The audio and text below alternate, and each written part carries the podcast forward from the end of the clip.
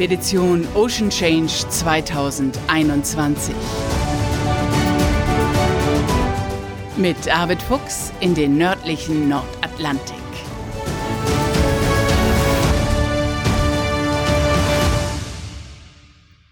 Moin und herzlich willkommen zur 24. Folge unseres Podcasts Expedition Ocean Change. Hier ist Bärbel Feening und Arvid Fuchs, der ist zu Hause und wird unruhig.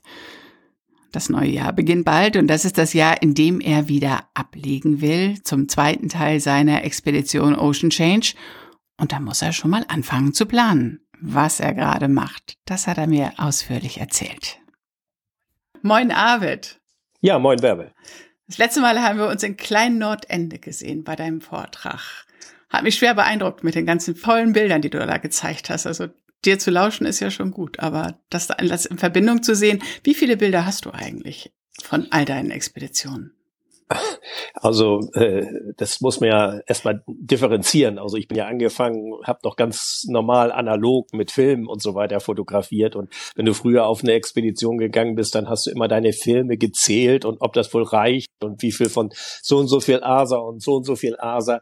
Also wir haben hier einen Raum, der ist eigentlich voll mit, äh, mit Dias und äh, die müssen wir jetzt mal so, da sind wir auch dabei, die nach und nach zu scannen beziehungsweise auch auszumisten, weil da natürlich auch viel Schrott dabei ist. Ähm, naja, und dann gibt es eben halt die diversen Festplatten mit digitaler Fotografie, die sich so in den letzten, sag ich mal, zehn Jahren oder sowas angesammelt haben. Und äh, es ist ein immenser Fundus und man verliert da leicht den Überblick. Das muss ich schon einordnen.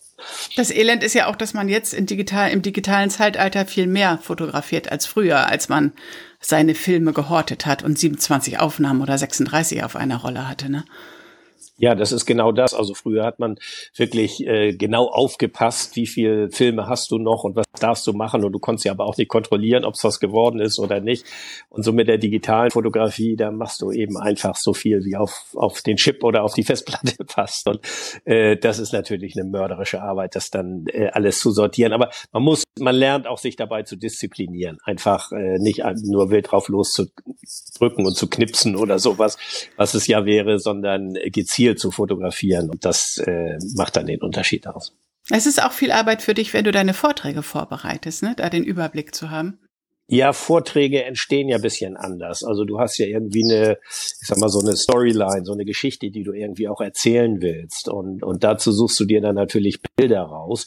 Äh, das heißt aber auch, dass du äh, ins Archiv einsteigen musst, weil du irgendwie jetzt ein bestimmtes Bild suchst und du weißt partout nicht, wo das nun gerade abgelegt ist. Und äh, das ist dann recht zeitaufwendig. Aber ich arbeite dann viel so mit Platzhaltern, dass ich also erstmal irgendein Bild dahin mache, was so dem nahe kommt. Und wenn dann, vielleicht schmeiße ich es ja auch wieder raus und muss mir nicht die Mühe machen. Also wenn ich dann irgendwie so das Gefühl habe, das ist etwa das, was zusammenpasst, dann fange ich an, also äh, wirklich auch die, die richtigen Bilder dafür zusammenzustellen. Hm. Hast du jetzt noch viele Vorträge gehabt seitdem oder hast du, wenn du jetzt nach vorne blickst, viele oder bist du eingeschränkt durch die ganzen Corona-Maßnahmen?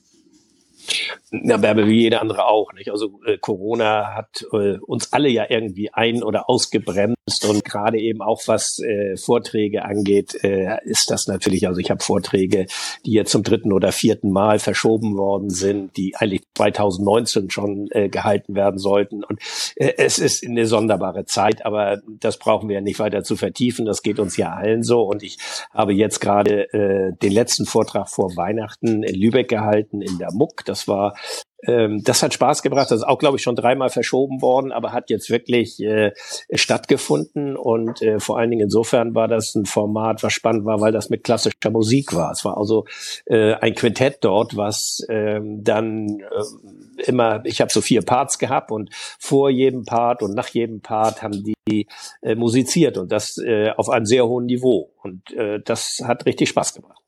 Wahnsinn, das ist ja ein schönes Konzept. Ja, klasse. Ja, das hat wirklich Spaß gebracht. Also auch, weil, weil man merkte, dass die, das waren so junge Musiker, dass sie da unheimlich viel Freude und Spaß dran hatten. Mhm. Hast du jetzt noch weitere Vorträge oder kehrt bei dir schon die Weihnachtsruhe ein?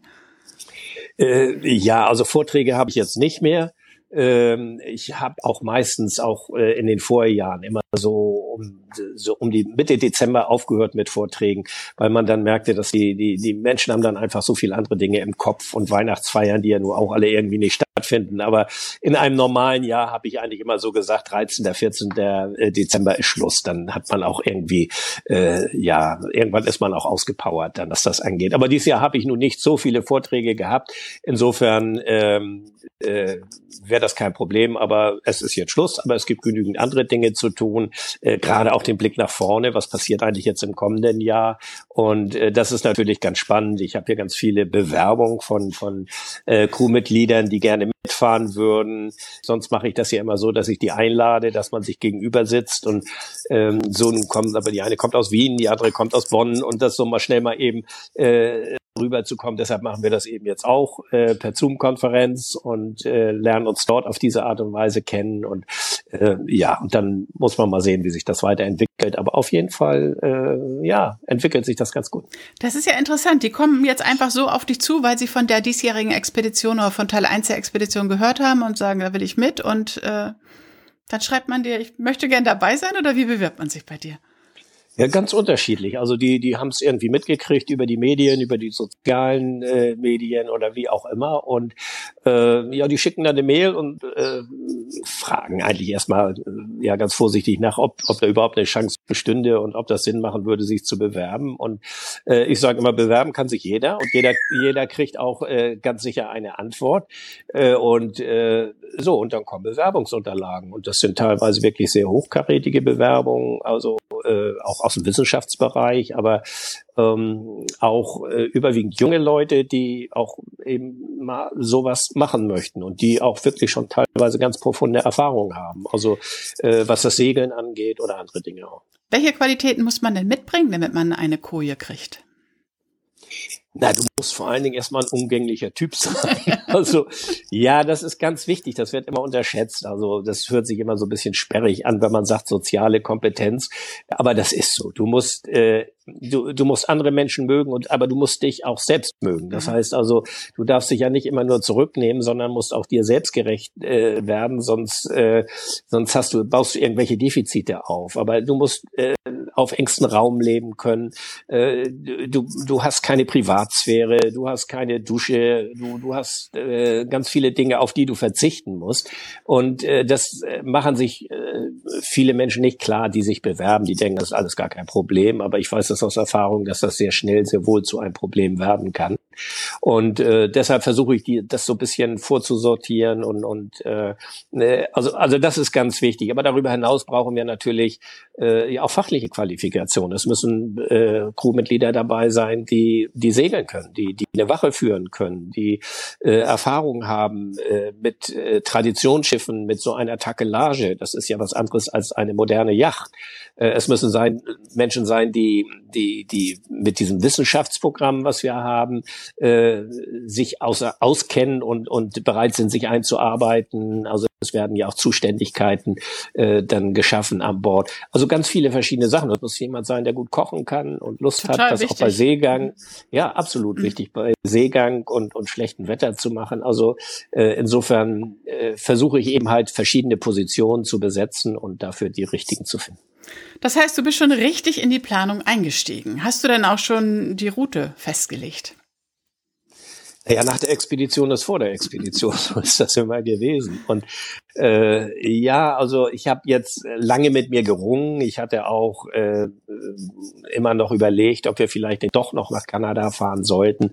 Äh, habe davon aber Abstand genommen. Das wäre, äh, das wäre unsinnig gewesen, weil wir so weite Seestrecken hätten zurücklegen müssen, dass äh, die Verweildauer an, an bestimmten Zielorten äh, ja extrem gering gewesen wäre. Und äh, wir wollten und müssen aber Ende September wieder zurück sein in Hamburg, weil wir dort Verabredungen haben, aber vor allem auch, weil das Schiff dann wieder durch die Werft muss. Es müssen die ganzen Sicherheitseinrichtungen zur Wartung weg. Also so ein Schiff ist ja doch auch ein äh, relativ komplexes Gebilde. Und deshalb habe ich gesagt, also wir äh, werden nicht nach, äh, nach Kanada fahren. Das ist vielleicht ja nochmal eine zukünftige Expedition, wer weiß.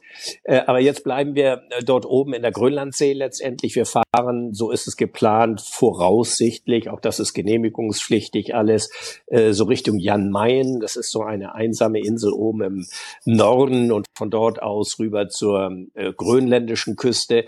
Äh, aber wie gesagt, das ist alles genehmigungspflichtig. Ich äh, bin gerade wieder mit dem Johannes Carstensen vom Geoma ein Gespräch, was wir dort sinnvollerweise auch machen können. Äh, also wir sammeln jetzt gerade Ideen und, äh, und Dinge und ja, und setzen, versuchen das dann in die Tat umzusetzen. Was denkst du, wann wirst du wieder ablegen? Also das Schiff liegt ja in Island, in Reykjavik. Wann geht's da los? Wann kannst du dort starten?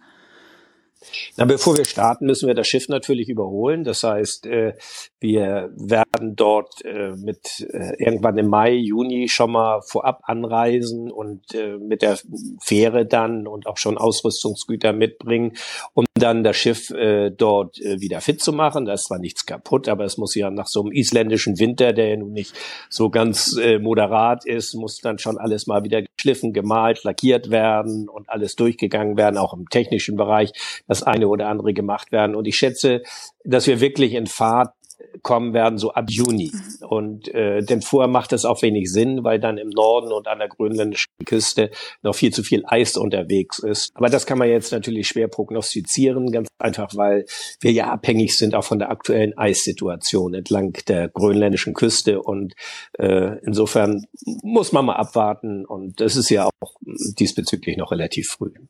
Aber du bist schon wieder voller Feuer. Ich sehe dich ja hier bei der Podcast-Aufzeichnung jetzt deine Augen funkeln, wenn du davon sprichst, was du da fürs nächste Jahr planst.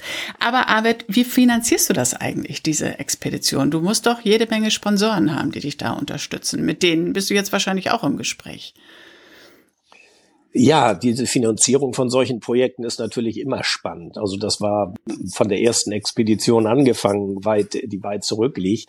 Äh, ich ich habe das ja nie irgendwie als, als so ein Aussteigertum verstanden, sondern ich, ich wollte ja hier auch leben und arbeiten. Und äh, wenn man solche aufwendigen Expeditionen macht, dann äh, muss man entweder mit einem goldenen Löffel in der Hand geboren sein, das bin ich nicht, oder man muss das Geld verdienen.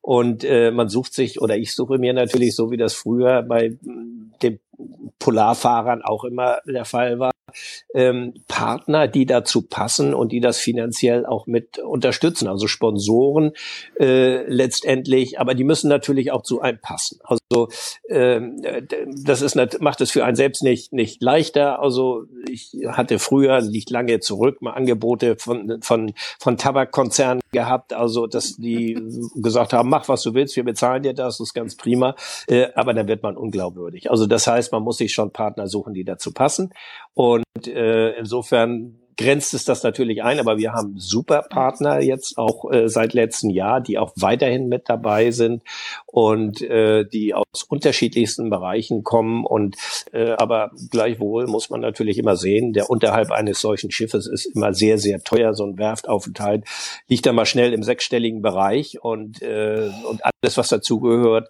äh, das muss man verdienen, muss man erwirtschaften und äh, insofern sind wir natürlich immer auf der Suche nach geeigneten Partnern. Und die Partner unterstützen dich, indem sie Geld rüberschieben, sage ich jetzt mal sehr flapsig, oder indem sie Technik zur Verfügung stellen oder indem sie dir ähm, Lebensmittel zur Verfügung stellen oder wie unterstützen die dich? Welche Möglichkeiten gibt es? Sowohl als auch. Also äh, beispielsweise was so spezielle Nahrung angeht, das sind ja auch Unternehmen, die, äh, wollen wir sagen, unterschiedliche Budgets haben und äh, die, die unterschiedlich äh, aufgestellt sind. Äh, und in, insofern äh, gibt es welche, die das finanziell mit unterstützen, aber die, da habe ich dann auch äh, eine Verpflichtung teilweise, dass man äh, gemeinsame Veranstaltungen macht oder sonst irgendetwas. Aber deshalb ist es auch so wichtig, dass das irgendwie zu einem passt. Äh, da gibt es Unternehmen und äh, wie unser, unser Hauptsponsor, die Firma Liebe, die Wärmepumpen herstellt. Und äh, Wärmepumpen ist ja nun gerade etwas, was, äh, ja, die, der, der Golfstrom ist die größte Wärmepumpe, die wir haben. Also das, äh, das, das beißt sich nicht irgendwie, das passt einfach. Und das ist auch ein sehr angenehmes Verhältnis. Und äh, so gibt es eben Unternehmen, die das äh, finanziell unterstützen. Äh, und dann gibt es welche, die durch Sachwerte unterstützen. Wenn ich zum Beispiel an äh, das wissenschaftliche Equipment anspreche, äh, was ja sehr, sehr hochwertig und teuer ist, aber das stellen dann äh, Firmen zur Verfügung. Das ist die, die die, die Tiefensonde, die du immer eingesetzt hast, das Ocean Pack und die verschiedenen anderen meerestechnischen Dinge, die du an Bord hattest. Ja, genau, das meerestechnische, aber auch zum Beispiel der Deutsche Wetterdienst, der äh, dort auch äh, natürlich auch ein Interesse dran hat, äh, eben halt diese Daten zu bekommen. Und äh, so, ja, so gliedert sich das ein bisschen auf und äh, es ist natürlich äh, so, dass alle Unternehmen irgendwie ganz unterschiedliche Interessen dabei haben und äh, da, den versucht man natürlich dann zu entsprechen auch. Mhm. Und bist du noch auf der Suche nach neuen Partnern oder Partnerinnen? Ich bin da immer auf der Suche, also wer dazu passt und und äh, dieses äh, Projekt ist ja läuft ja nur seit einigen Jahren Ocean Change und und wird sicherlich auch seine Fortsetzung nach diesem Jahr finden.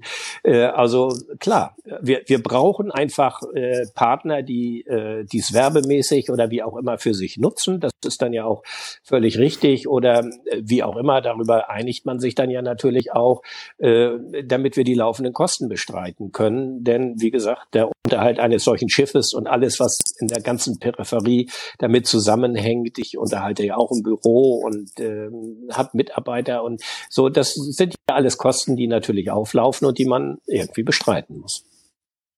Und dann hältst du Vorträge eben auch, um, um das ganze Unternehmen zu finanzieren und schreibst Bücher und ja, richtig. Also das ist äh, unterscheide ich mich auch, glaube ich, von von den frühen Polarfahrern nicht anders. Die haben auch Bücher geschrieben, die haben viele Vorträge gehalten.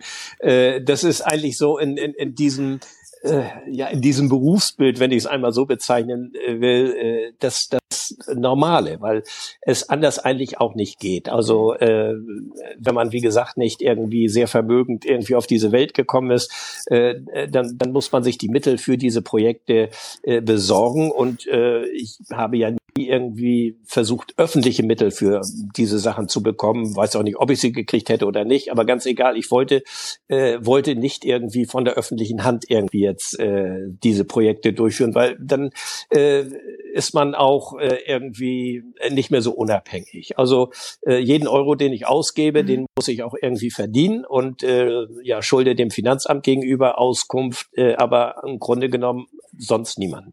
Das fühlt sich gut an, oder? Ja, ja, das ist diese Unabhängigkeit, die ich auch suche. Und wer noch ein Weihnachtsgeschenk sucht, Arvid, der kann ja eines deiner Bücher verschenken, oder? Oh ja, das kann ich nur absolut empfehlen, unbedingt.